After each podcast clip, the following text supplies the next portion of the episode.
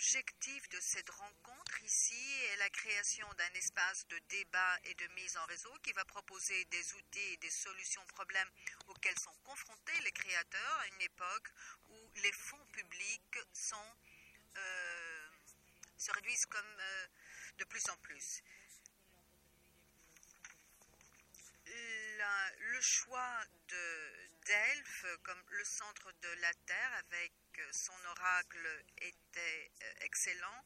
L'excellente collaboration avec le Centre européen de la culture de Delphes était déterminante pour la décision finale à ce que le European Lab soit ait lieu ici aujourd'hui. Le choix de l'Institut français de soutenir les actions culturelles hors d'Athènes et également dans une logique de décentralisation était tout aussi importante. L'objectif final du European Lab Delphi est d'encourager la création de réseaux dans le secteur de la création de la culture à travers l'Europe en soutenant l'échange de pratiques et d'idées entre les professionnels du domaine, du secteur, en créant des collaborations substantielles. Par ailleurs, nous avons la rencontre bilatérale des attachés culturels des ambassades de France du sud de l'Europe avec Théâtroscope. Théâtroscope a invité des collaborateurs artistiques de chaque pays qui vont participer demain à différents panels et vous pouvez également euh, participer pour partager avec nous leurs expériences concernant le pouvoir politique de l'art ainsi que les pratiques interculturelles dans les Balkans. Je vais maintenant donner la parole à Alexandros Mistriotis, artiste et penseur intellectuel du discours oral qui, a, qui nous fait l'honneur d'être avec nous aujourd'hui malgré un agenda très chargé. Bonsoir à tous. Je vous remercie d'être ici ce soir. Je remercie l'Institut français pour son invitation et euh, remercier euh, les interprètes qui vont nous, nous permettre de partager certaines pensées, certains mots ce soir. Cette difficulté de la langue est très importante et il faudrait la célébrer parce que, en fait, nous essayons de la faire disparaître. Chers amis, j'ai accepté de vous accueillir euh, ce soir à cette euh, rencontre et pendant les deux journées qui vont suivre. Donc, nous allons parler de l'Europe, de son avenir, de la culture. Toutes ces notions sont très fluides et mon discours euh, tremble vraiment à l'idée de devoir faire tant de généralisations. Et j'espère que je vais réussir à ne pas rendre tout cela ennuyeux. La question que je m'efforcerai de partager avec vous est de savoir comment un lieu, un pays peut être dévasté, peut disparaître parce que précisément on met tous les projecteurs sur lui. Comment une société et euh, ses membres peuvent disparaître parce qu'il y a précisément tant d'histoires et tant d'images qui les encerclent.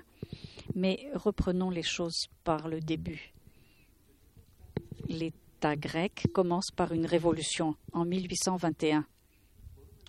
On peut dire que cette révolution dure 11 à 12 années, 11 à 12 années très difficiles. Je vais commencer donc par une histoire, petite histoire. À un certain moment, un érudit de Constantinople qui est venu participer à la Révolution se trouve à Nopli en 1827. La ville de Nopli est euh, pleine de festivités. Et cela parce que la Révolution semble être perdue. Ibrahim commence à massacrer et à euh, incendier tout le Péloponnèse. Et les gens qui considèrent que c'est leur dernier jour de leur vie, organisent des festivités. Euh, lui, donc, habillé, cet érudit, habité, habillé en tenue européenne, s'arrête devant une porte où une noce est célébrée. Et euh, le marié lui dit Tu es le bienvenu, tu es un franc, parce qu'il portait donc une tenue européenne. Euh, entre pour nous apporter le bonheur. Nous nous marions et nous n'avons que quatre pièces de cinq sous. La réponse de l'érudit est quatre pièces. Et il lui dit, le marié lui dit, le futur marié lui dit, mais est-ce qu'on va vivre longtemps? Et il ajoute, tu n'as pas vu que les armées d'Ibrahim sont pleines de francs cette histoire, en fait, est très complexe. Regardez comment la vie et la mort euh, dansent euh, euh, et comment la présence française danse aussi. D'un côté, cela va lui apporter de bonheur parce que c'est quelqu'un qui est un franc, et puis on prévoit la fin de la révolution parce qu'en fait, ce sont des Français qui organisent l'armée égyptienne qui commence à faire disparaître toute trace de révolution. Ici, il y a un autre élément qui est intéressant. En français, si on, traduit euh, précisément le mot utilisé pour parler d'un Français, on, se réfère au franc, gallus, qui se, rapporte aux Gaulois. Euh, en grec, le terme de frangos, franc, est, très lourdement connoté. Il est donc possible que pendant les premières années de l'État grec, au lieu de parler des Français en les, traitant de frangus, francs, par euphémisme, pour euh, dissiper ce conflit, on a commencé à les appeler gallus, et qui peut paraître euh, un peu même absurde. Revenons maintenant aux événements historiques. Vous les connaissez certainement, mais il est bon de se les remémorer. Pendant ces 11-12 années, des choses très difficiles euh, ont lieu, beaucoup de sacrifices et beaucoup aussi de corruption. Il y a aussi des interventions des grandes puissances qui annule euh, la volonté de ce pays émerge, de ce peuple émergent. Nous avons aussi les prêts, les prêts de l'indépendance. C'est une question très, très actuelle. Et aussi une banqueroute. L'État grec euh, fait banqueroute avant même d'exister. Et nous avons aussi une guerre civile qui euh, dont l'un des principaux aspects, c'est comment conserver l'argent qui provient précisément de ces prêts euh, donnés pour l'indépendance. Ces fameux prêts avaient comme valeur nominale 2 800 000 lire sterling. Je, dirais les chiffres de manière très très lente parce que le montant en fait qui est entré dans les caisses grecques était de l'ordre de 531 282 livres sterling. Donc, je répète, 2 800 000 livres sterling qui étaient dus à titre de prêt. Et en fait, l'argent qui avait véritablement été euh, encaissé, c'était 531 282 livres sterling. il est impossible, donc, à, travers ce capital, de créer euh, des, richesses susceptibles de, régler ce, ce, prêt. Ce prêt, en fait, était la garantie que le nouvel État hellénique, lorsqu'il serait créé, suivrait les injonctions de la politique britannique. Que se passe-t-il Donc, au moment où la Grèce est en train d'essayer de naître, mais la révolution finalement euh, est, remise, est annulée. La politique britannique va soutenir cette euh, tentative et finalement nous allons arriver à avoir un État. Mais les gens à cette époque-là se sont retrouvés face à un, un cruel dilemme. D'une part, on aurait un État, mais il ne serait pas indépendant. Il serait sous la tutelle au moins des Anglais. Pensez à cela le dilemme est le suivant. Soit euh, tu n'as pas d'État indépendant, soit pas d'État du tout. Je ne sais pas comment est-ce que vous euh, réfléchissez à cela. Je crois que c'est une question à laquelle il est difficile de répondre. Et c'est une question, en fait, qui euh, est posée à plus, et reposée incessamment à une petite échelle et à une plus grande échelle. Et lorsque tout cela s'arrête et qu'il y a une certaine stabilité mise en place, la chose est la suivante.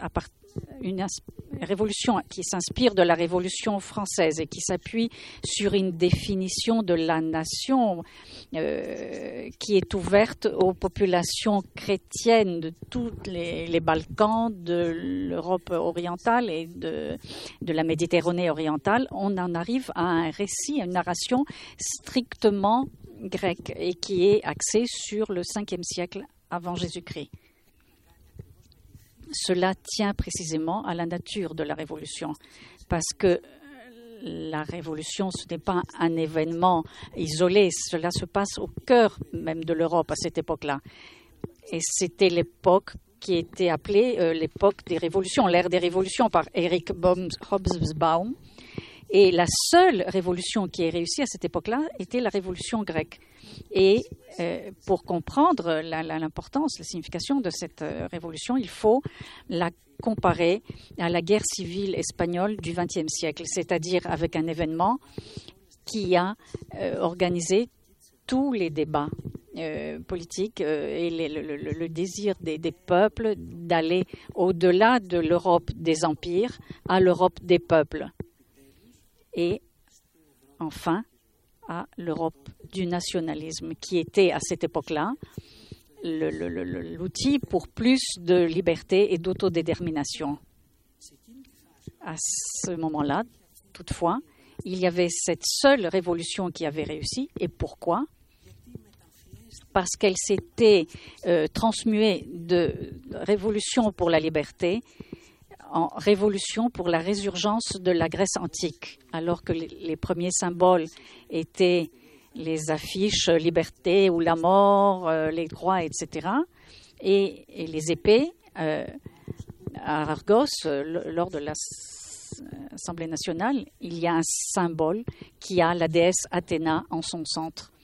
Et cette révolution paraît moins dangereuse et elle peut être légitimée la politique anglaise, et pas seulement peut l'accepter, parce qu'elle euh, elle est reliée euh, au cœur de cette culture et de l'Europe.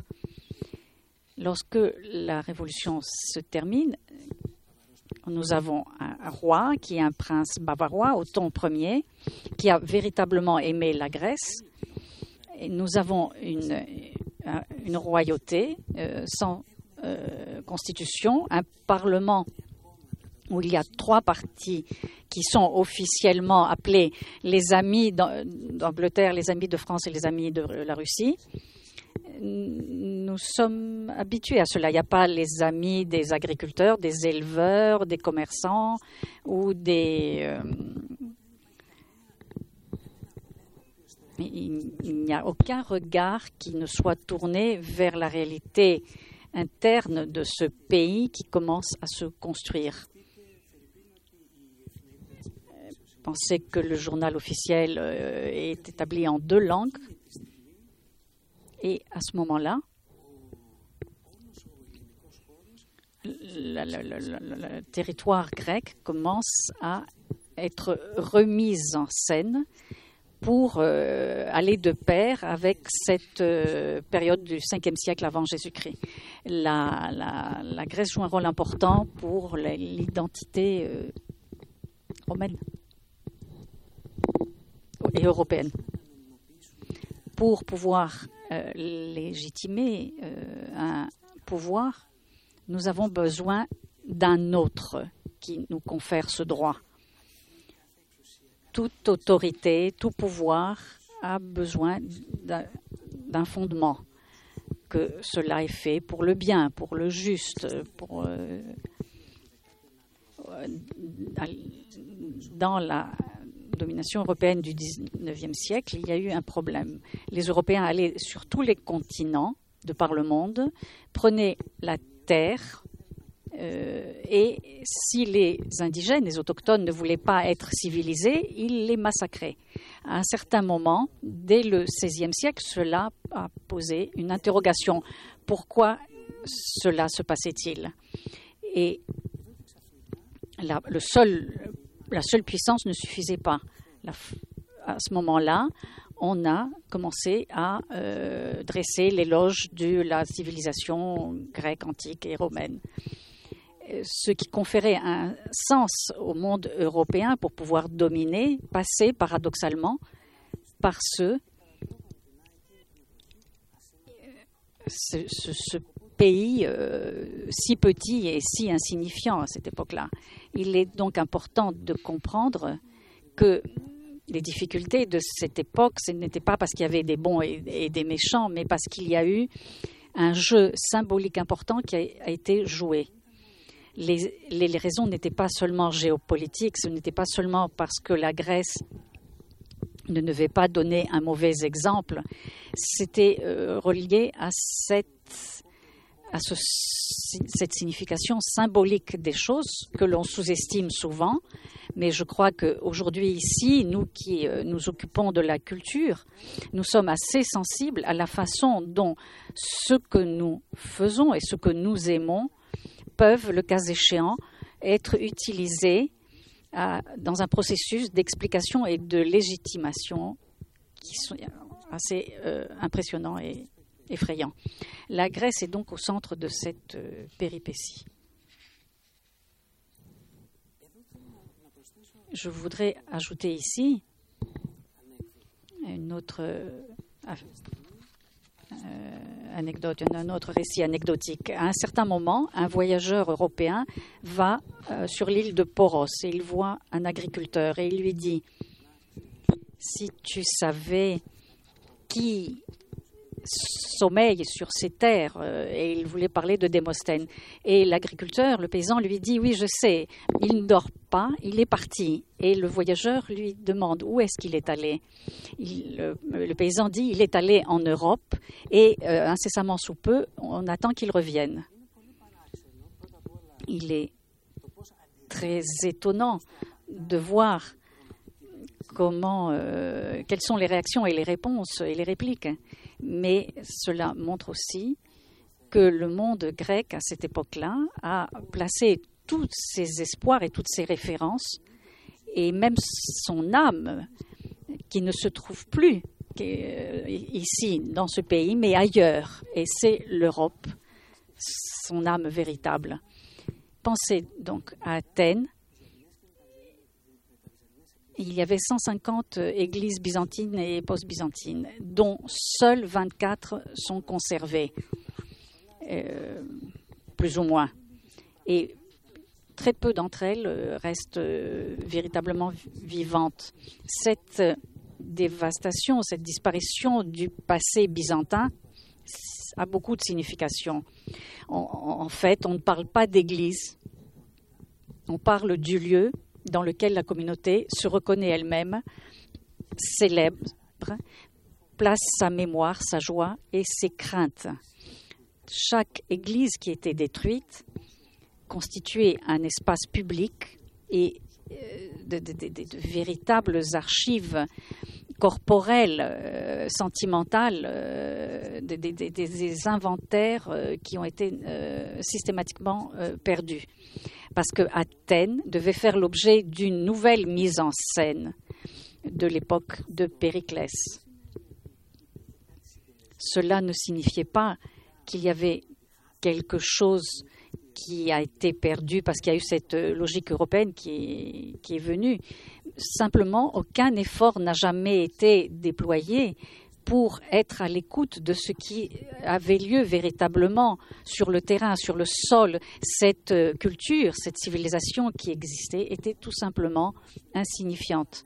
Et ici, je voudrais rapporter un autre récit euh, qui parle précisément de cette relation. Un, un moment, Theodoros Kolokotronis euh, va rencontrer le gouverneur Ioannis Kapodistrias. C'est au moment où la révolution commence à être déjà un tournant euh, dangereux. Et il lui dit, gouverneur, tu m'as euh, détruit la Grèce, tu m'as abîmé la Grèce. Pourquoi lui demande-t-il? Parce que tu aurais dû en faire euh, pour 5 parts francs et 15 parts le laisser turc. Et ensuite, après 20 années, en faire 10 parts de francs et 10 parts de turc. Et après 20 années, euh, en faire 15 parts de francs et euh, le laisser 5 parts de turc. De sorte qu'après 20 années encore, que tout soit franc. Qu'est-ce que cela signifie? Il n'y avait pas un autre modèle, une réponse euh, euh, construite qui, était perdue. Mais ce qu'on comprenait qui était en train de disparaître, c'était qu'il n'y a pas eu d'espace pour que on soit écouté. Tout ce qui n'était pas franc n'avait aucune valeur. Et cette, cette déportation, en quelque sorte, ce euh, déplacement n'a rien à voir avec l'esthétique. L'État grec euh, se construit euh, à travers une profonde division. Et sur cela tient à la signification du grec. Qu'est-ce que cela signifie? Qu'est-ce que cela signifie d'être grec? Si l'on porte des fustanelles, c'est-à-dire l'habit traditionnel, si on ne sait pas euh, réciter Homère et Hésiode, et si on ne mange pas de façon civilisée, est-ce qu'on est grec? Tout simplement, cette époque-là, ne l'oubliez pas, la Grèce était une province de l'Empire ottoman. Donc tu n'es pas grec, tu es un oriental. Si tu portes des sandales, si tu, es recouvert d'un drap et que tu euh, déclames Hésiode avec la prononciation érasmienne, à ce moment-là, tu es grec. Ce paradoxe, c'est le point de départ de l'État grec et de la société grecque. Et paradoxalement, penser que pour pouvoir défendre une certaine grécité, il faut avoir une culture européenne. Euh, mais à cette époque-là, euh, cela n'était pas très très développé. Ce n'était pas quelque chose qu'on trouvait dans la rue, mais dans un certain salon où il, il, aurait fallu payer pour qu'un érudit vienne te l'inculquer pour être grec, donc à cette époque-là, il, fallait avoir de l'argent. Et euh, soudain, une différenciation économique devient raciale. Et sans que cela apparaisse, et sous la protection brillante de la culture, il y a une épée, un couteau qui divise la société en deux. D'un côté, les faibles deviennent plus faibles et les puissants plus puissants. Et il y a un conflit qui s'établit par rapport aux vêtements que l'on porte, par rapport aux aliments que l'on mange et la façon dont on parle. Des, choses que l'on peut très facilement surmonter. Et je dois vous rappeler qu'il y a eu à cette époque-là, euh, que date de cette époque-là le fustanella, celui qui porte la fustanelle, le barbare, l'oriental, comme on le disait dans les journaux de l'époque. Et c'est une expression que l'on a vue très récemment. On a entendu euh, parler une force politique, parler à l'autre force politique et la, qualifier de personne qui porte la fustanelle. Tout cela est présent, est encore ici d'une façon très paradoxale. Euh, vers 1910 environ, Nicolaus Tselemendes euh, écrit un livre de cuisine euh, qu'il voudrait diffuser aux, femmes grecques, femmes au foyer. C'est la première fois qu'un livre de cuisine est élaboré. Vous connaissez certainement tous ce que signifie cuisine traditionnelle. Et ceux qui sont des visiteurs en Grèce à l'heure actuelle, quand vous venez, vous pensez certainement au tzatziki, au sirtaki, au moussaka, au pasticcio. regardez à quel point cette question est intéressante. Le pasticcio et le moussaka, qui sont censés être des plats traditionnels, ce sont des propositions faites par Nikolaos Tselemendes au début du XXe siècle. Qu'est-ce qu'il fait? Il essaye d'anoblir en quelque sorte la cuisine grecque en retirant tous les éléments euh, orientaux. Et qu'est-ce qu'il fait? Là où il peut, il ajoute du beurre et de la crème fraîche. Et on fait la fameuse béchamel. On prépare la fameuse béchamel qui euh, vous allez très souvent aller dans un restaurant, vous allez trouver du pasticcio, du moussaka, la, la salade grecque et le tzatziki. C'est la base. Le moussaka et le pasticcio, en fait, sont une humiliation en quelque sorte pour le grec euh, de se sentir grec parce que les plats traditionnels grecs euh, disparaissent parce qu'ils ne sont pas suffisamment nobles. Cette mentalité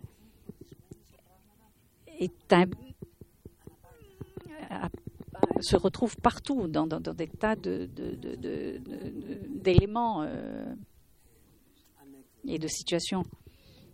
Un, autre récit anecdotique. En 1896,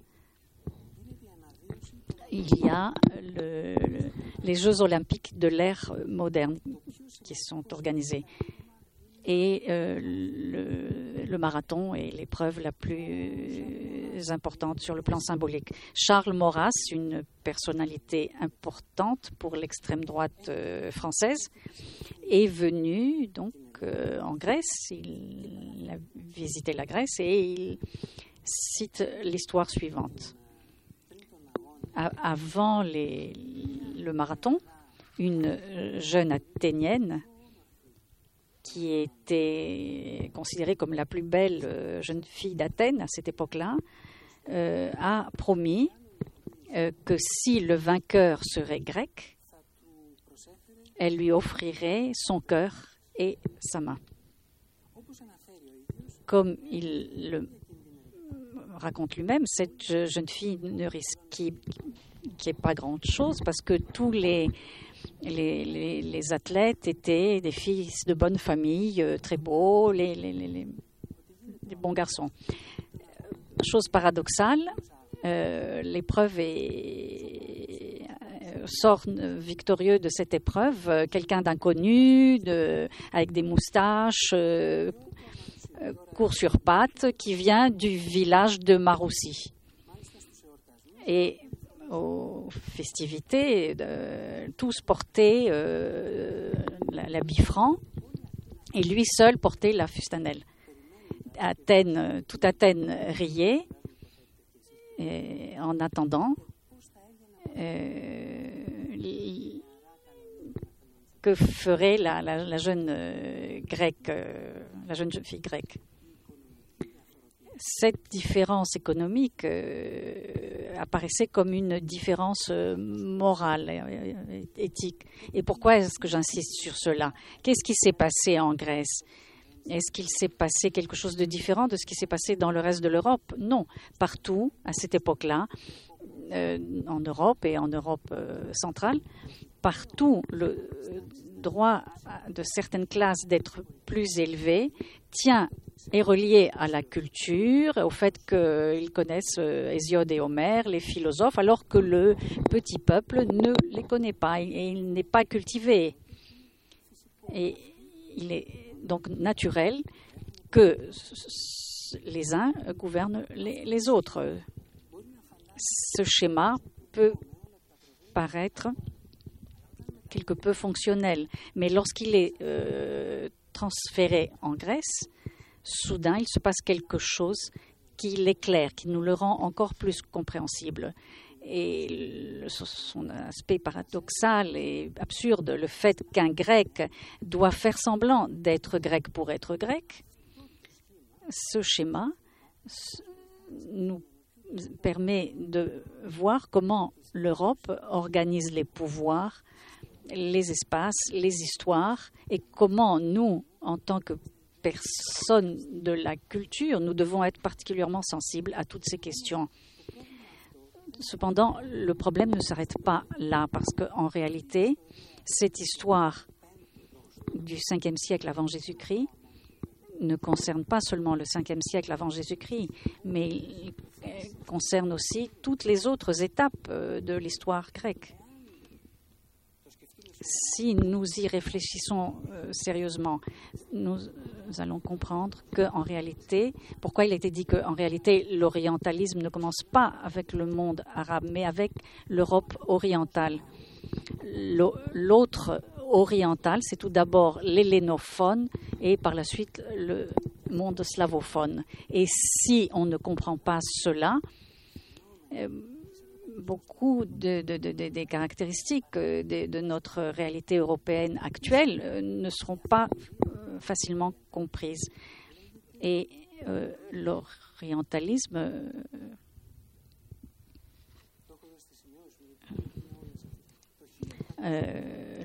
commence en 1312 officiellement.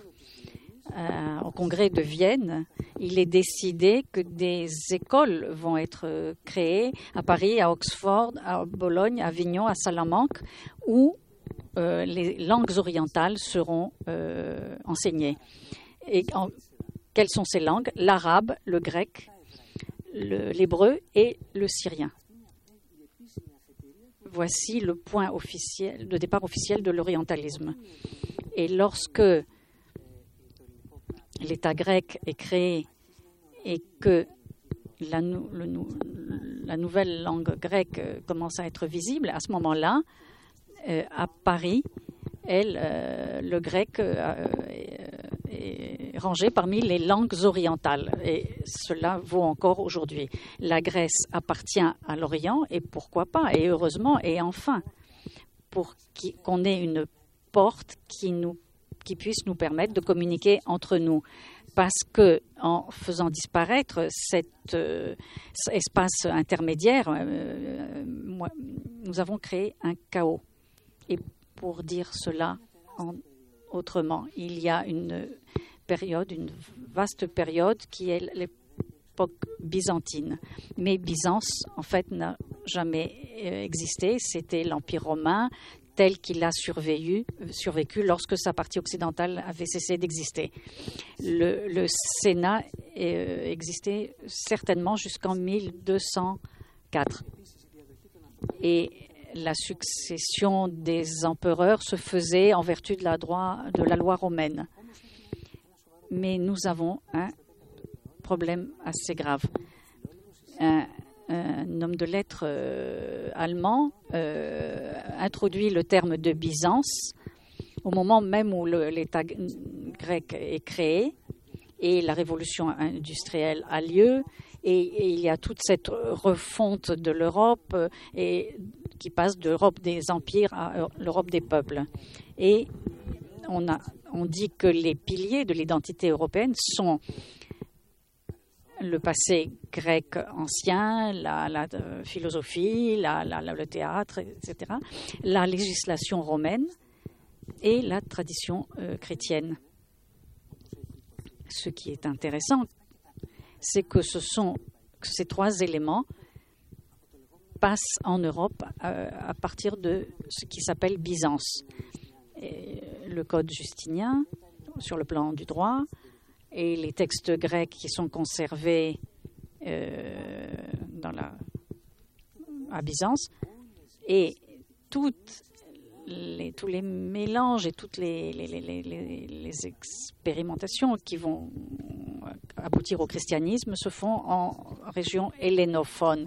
Les évangiles, écrits en grec, et les premières, toutes les premières actions se déroulent dans ces régions, sur ces territoires. Et c'est là euh, qu'ont lieu toutes ces tentatives pour arriver à, cette euh, expérience euh, que constitue le christianisme. Ne l'examinez pas d'un point de vue religieux, mais d'un point de vue de valeur. On a donc une lacune, un vide dans notre compréhension européenne et qui euh, porte sur un conflit entre l'Occident et l'Orient. Et je le répète, il n'y a pas les bons et les mauvais. Cela a lieu parce qu'à un certain moment, Charlemagne a besoin d'un principe euh, de légitimation pour pouvoir organiser les duchés, euh, les barons, etc., tous ceux qui sont en conflit. Et il a besoin d'un certain prestige. C'est le prestige de l'Empire romain qui est encore vivant, mais qui se trouve tout simplement en Orient. Il faut donc délégitimer le prestige qui se trouve en Orient pour qu'il puisse euh, être légitimé. Et c'est à ce moment-là qu'un antagonisme commence. C'est l'étincelle, on pourrait dire, c'est ce point mort de ce processus qui nous a, qui a, conduit jusqu'à euh, la cécité actuelle, qui euh, pourrait à l'heure à présent, à faible coût et sans esprit vindicatif, pourrait euh, être comprise pour pouvoir rediscuter de notre identité européenne. On peut euh, considérer qu'on est allé très loin en arrière dans le passé, mais imaginez, pensez, nous avons parlé de Charlemagne. Charlemagne euh, fait un grand empire, il a trois fils, il ne décide pas de léguer la totalité de son empire à l'un d'entre eux, il la, divise entre eux, les deux ont une forte personnalité et l'autre il est un peu faible. À, l'un de ceux qui sont forts, il donne lègue la région que l'on appelle aujourd'hui la France, à l'autre il lui lègue la région qui s'appelle aujourd'hui l'Allemagne, et au troisième, il le met au milieu pour que ses frères le protègent. Et que se passe-t-il? Dès que Charlemagne meurt, les deux frères, au lieu de le protéger, tout simplement luttent pour voir qui va euh, récupérer les, territoires du frère faible. En quoi consiste cette euh, région intermédiaire? C'est là où se trouvent l'Alsace et la Lorraine, et si vous ne comprenez pas ce que je veux dire, ce sont les régions, les territoires pour lesquels les deux guerres mondiales ont eu lieu. Il ne faut donc pas sous-estimer la, profondeur des choses parce que sinon on s'aveugle. Je crois qu'aujourd'hui, nous avons tendance à sous-estimer tout ce qui ne appartient pas à la modernité. Et c'est une habitude qui comporte de, très grandes dimensions qui souvent peuvent nous empêcher à nous rencontrer.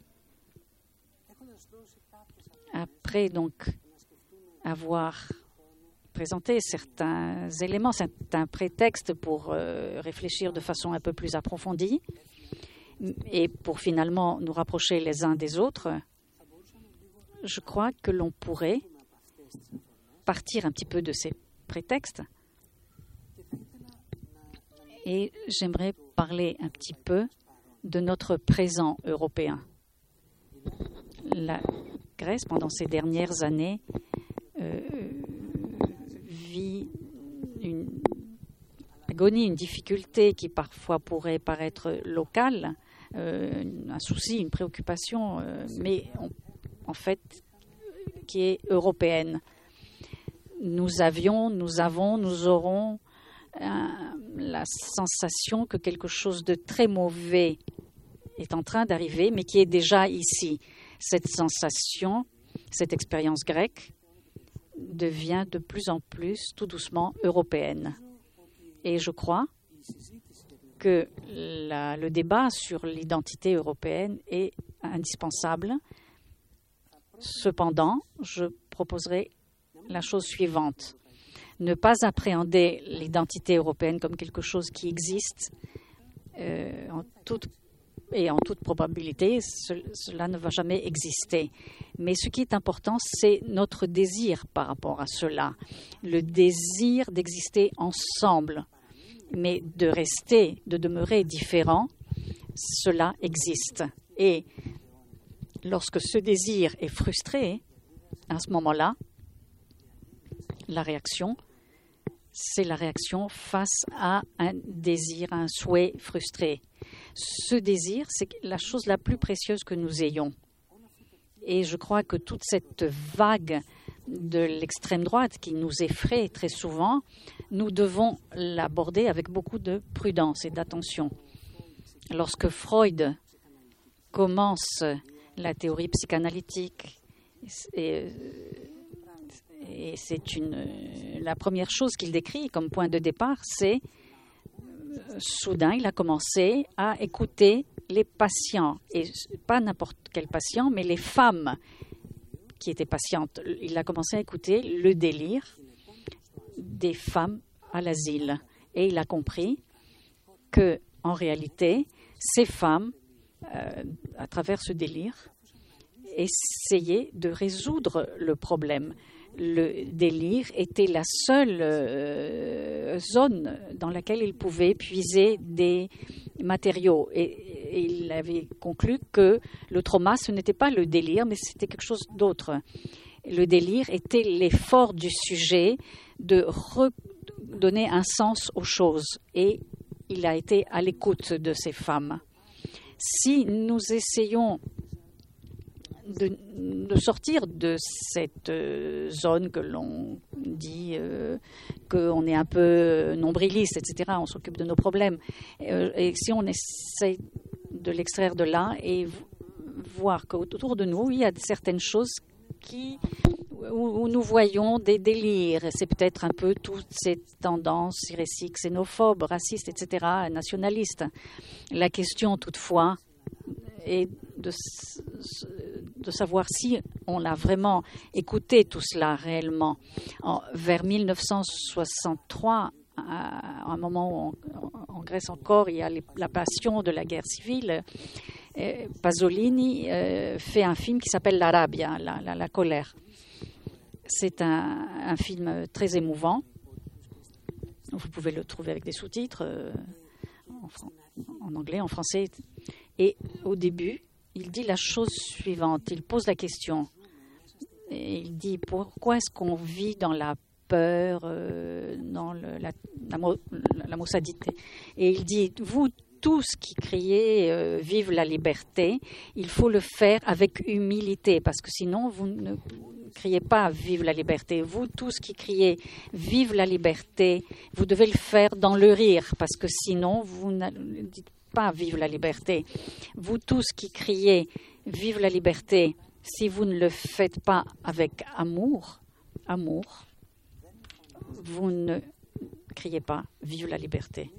Je crois donc que, tout d'abord, nous avons de nouveau la possibilité de parler d'amour comme une, une, sorte de savoir profond qu'on ne peut pas vraiment décrire.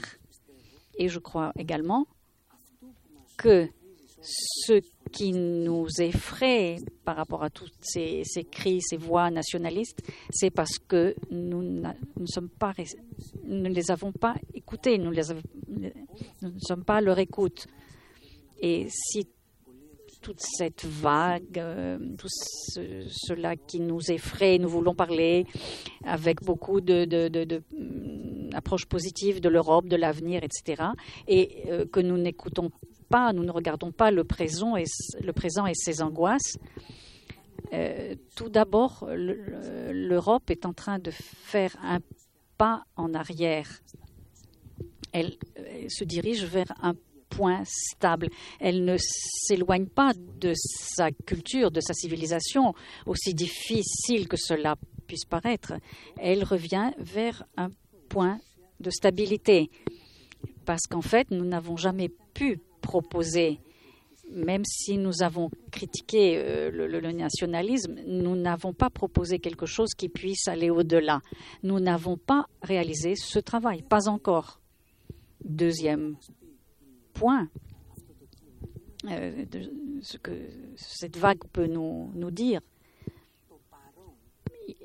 peut-être que le présent de la condition européenne est insupportable si nous n'avons pas une vision convaincante par rapport à l'avenir. Si ce n'est pas l'espoir de l'avenir qui nous permet de, supporter, dans ce cas-là, notre présent n'est pas suffisant. Parce que ce qui s'est passé en Europe, c'est qu'à partir de la Première Guerre mondiale et par la suite, toute, cette foi métaphysique dans le progrès se dissout, se dilue peu à peu, sans cette certitude que tout ira bien. Et lorsque tout cela s'est amenuisé, euh, soudain, les sociétés européennes euh, vivent dans l'angoisse. Et je considère que parler de cet aspect de l'angoisse européenne est moins important que de parler de notre désir de conserver toute cette richesse, toute cette complexité, sans perdre notre désir d'être ensemble. J'espère que je ne vous ai pas fatigué. Je sais que nous avons fait un grand parcours. Nous sommes passés par là, par ici et par là. Mais derrière tout cela, je crois qu'il y a un profond silence. Il y a quelque chose qui dit que nos vies, nos propres vies, euh, ont peu d'intérêt. Euh, attendre des résultats, être pressé de voir ce processus visible et qu'il apporte des résultats dans notre durée, dans la durée qui est la nôtre, je crois que cela est arrogant et ce n'est pas une ambition euh, créative. Cela fait partie du problème. Lorsqu'on étudie l'histoire, euh, on, peut considérer qu'on est déjà presque mort. Euh, un, un, chiffre parmi d'autres de tous ces morts. Dès lors que le nombre des morts va au-delà de trois, euh, je ne peux plus dire il y a eu tant de morts et tant de morts, etc. Cela n'a pas d'importance. Nous sommes donc au sein de ce vaste euh, appareil de l'histoire et nous luttons, nous nous efforçons, même si les résultats de nos efforts et de notre travail ne sont pas encore visibles. Nos espoirs n'ont rien, rien, à voir avec le résultat de ce que nous euh, réalisons, de ce que nous Euh, je vous remercie beaucoup de votre patience. J'aurais pu partager beaucoup plus d'autres pensées avec vous, mais je crois que cela suffit.